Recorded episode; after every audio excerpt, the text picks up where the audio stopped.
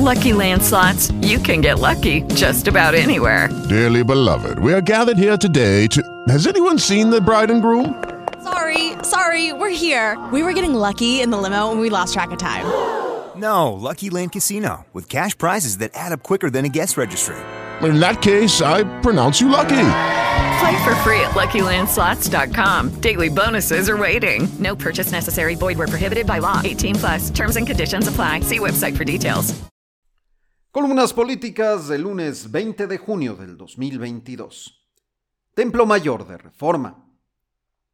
Muchas corcholatas, muchos destapes, muchas porras. ¿Y los resultados? Por supuesto, Claudia Sheinbaum, Marcelo Ebrard y Adán Augusto López tienen todo el derecho a suspirar por la candidatura presidencial, pero quizás sería bueno que explicaran en qué sustentan su optimismo. Porque una cosa es traer la bendición de Palacio Nacional, como en el caso de Sheinbaum, o al menos la complacencia de AMLO, como Ebrard y López Hernández, pero otra muy diferente que esos funcionarios tengan resultados tangibles en el desempeño a cargo de sus responsabilidades. A ver, ¿qué va a presumir la jefa de gobierno? ¿El criminal reparto de ivermectina para enfermos de COVID? ¿O la falta de mantenimiento de la línea 12, la 2, la 3, la 9? Ni modo que el canciller se ufane del papelazo de México en los temas internacionales, como cuando le regatearon el reconocimiento a Joe Biden, o la defensa de los dictadores de Nicaragua y Cuba, o el incumplimiento de las metas ambientales. Y el titular de gobernación no parece tener muchas medallas que colgarse al pecho desde que llegó a Bucareli. Claro, salvo su apretón al Poder Judicial, la ruptura del diálogo con el PAN y la nula interacción en general con la oposición. A menos claro que el único requisito para obtener la candidatura de la 4T sea que lo decida el dedito de ya saben quién. Con todo y que fueron barridos por el morenista Américo Villarreal, tanto el PAN como Francisco García Cabeza de Vaca se niegan a reconocer el triunfo del morenista en las elecciones para gobernador. De hecho, todo lo contrario. Están buscando cómo revertir en tribunales la derrota de César Truco Verástegui, quien perdió algo así como 90 mil votos ante Villarreal. Los panistas, que no la coalición opositora, están argumentando que fue una elección de Estado, pues se utilizaron recursos públicos para favorecer al candidato de la 4T. Y no se mordieron la lengua. Es que justo lo mismo de lo que están acusando al candidato de Morena, se podría decir también del abanderado del blanquiazul. Para nadie es un secreto que Cabeza de Vaca hizo todo lo posible por dejar a uno de los suyos en el cargo. Ahora, lo interesante es que la impugnación electoral está en manos de un auténtico experto, el exconsejero del INE, Marco Antonio Baños, quien reapareció así del otro lado de la barandilla. Y fuerte, muy fuerte resonaron las palabras del dirigente priista Alejandro Moreno. Dijo, necesitamos la fuerza de las bases, esa sangre nueva que tiene hambre y sed de oportunidades. Vamos a construir las nuevas grandes victorias de nuestro partido. Lástima que tan rápido como las dijo en 2019 se le olvidaron y lo que hizo el campechano fue todo lo contrario. Se olvidó de las bases, se agandalló el partido y lo llevó a un hoyo tan profundo y oscuro que más bien parece una tumba. Confidencial de El Financiero. Tras el claro triunfo de Biden en la elección presidencial, Andrés Manuel López Obrador optó por esperar para felicitar al demócrata. Vamos a esperar a que se termine de llevar a cabo todo el proceso legal y en ese momento resolvemos. Eso lo dijo en su momento e insistió en que como lo iba a felicitar si todavía no terminaba el proceso electoral. Pero ayer, a unas horas de haber cerrado las casillas en Colombia, el presidente mexicano se congratuló por la victoria de Gustavo Petro. Apuntó que su triunfo puede ser el fin de un maleficio y la aurora para ese pueblo hermano y digno. Felicidades. No, bueno. Si no era Claudia Sheinbaum la que se subiría al templete con el presidente en la gira por la capital, no sería nadie. Ese pareció ser el mensaje de ayer durante el acto de López Obrador en Iztacalco. Llamó la atención que no hubo representación del gobierno de la Ciudad de México y el mandatario federal solo estuvo acompañado por el alcalde Armando Quintero, a quien reconoció como compañero de lucha. Así, la corcholata favorita solo se hizo presente en voz del Ejecutivo, quien le deseó pronta recuperación tras su nuevo contagio de COVID. Marcelo Ebrard se destapó con todas sus letras dos años antes de la elección y en Guadalajara. El canciller aprovechó que es domingo, entonces estoy en la cuota de tiempo, es día inhábil, dijo. Y así, levantó la mano para ser el candidato morenista rumbo a 2024. Casualmente siguió los pasos de Felipe Calderón, quien también arrancó la carrera dos años antes y también en Jalisco. Al entonces panista le funcionó la estrategia.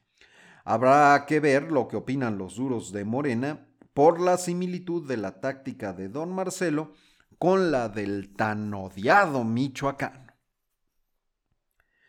Y hablando del destape del canciller, también se destaparon abiertamente sus seguidores.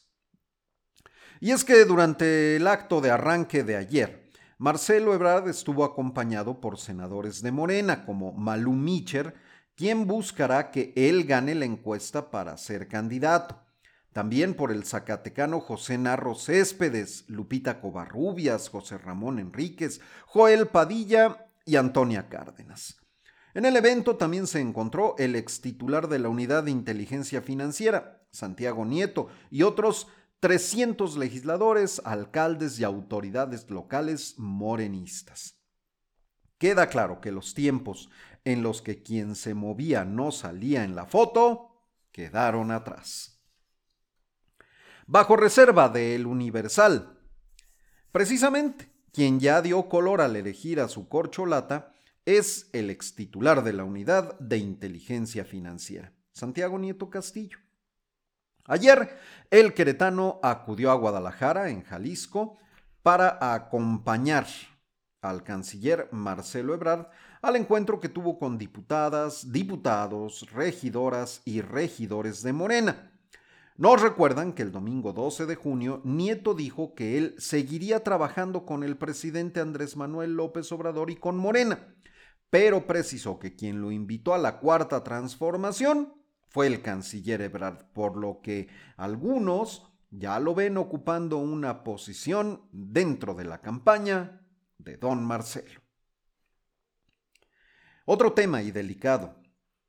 Los grupos parlamentarios de oposición en la comisión permanente intensificarán la presión para que la directora de la agencia Notimex, San Juana Martínez, sea citada a comparecer. Nos explican que los temas por los que se pide que la funcionaria rinda cuentas se siguen acumulando.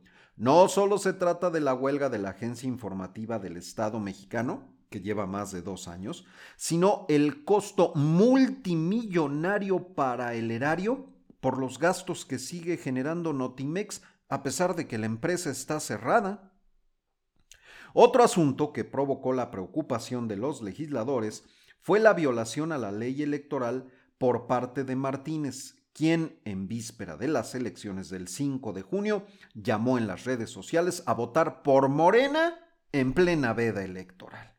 La oposición espera que esta vez a doña San Juana no la protege el blindaje con el que Morena y sus aliados cubren a todos los funcionarios cuando se intenta que acudan al legislativo para rendir cuentas.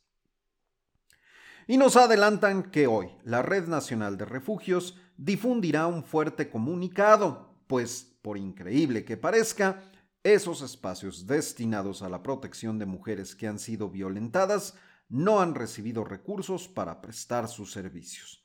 Esta red, nos explican, consta de 75 espacios de prevención, atención y protección para mujeres, niñas y niños en situación de violencia. Aseguran que, aunque en el discurso este gobierno se presenta como humanista y feminista, en los hechos ha suspendido el apoyo económico a esta red de refugios. Valdría la pena una explicación de las razones que han llevado a la suspensión de estos apoyos en medio de la epidemia de violencia contra las mujeres que vive el país. Pregunta, ¿cuáles podrían ser esas razones? Trascendió de Milenio Diario. El secretario técnico de la Junta de Coordinación Política del Senado, José Manuel del Río Virgen, se incorporará a su trabajo hoy en una reunión a la que convocó el presidente de esa instancia, Ricardo Monreal Ávila, y quien prevé que todos los coordinadores parlamentarios le den la bienvenida a su colaborador después de 177 días preso por un mero revanchismo político. Y el presidente del INE, Lorenzo Córdoba, estuvo entre los más solicitados observadores internacionales que se dieron cita en Colombia para seguir de cerca la segunda vuelta electoral, y esto debido a su defensa de las instituciones dedicadas a organizar y certificar los comicios en las contiendas federal de 2021 y estatales de 2022. Por cierto, el PRD, que durante años tuvo cercanía política con Gustavo Petro, ayer guardó silencio ante el triunfo del candidato de la izquierda colombiana. El PRI sí celebró la victoria del exguerrillero a través de la Conferencia Permanente de Partidos Políticos de América Latina. Y estas fueron las columnas políticas de hoy. With lucky landslots, you can get lucky just about anywhere. Dearly beloved, we are gathered here today to. Has anyone seen the bride and groom? Sorry, sorry, we're here. We were getting lucky in the limo and we lost track of time. No, Lucky Land Casino, with cash prizes that add up quicker than a guest registry. In that case, I pronounce you lucky. Play for free at LuckyLandSlots.com. Daily bonuses are waiting. No purchase necessary. Void where prohibited by law. 18 plus. Terms and conditions apply. See website for details.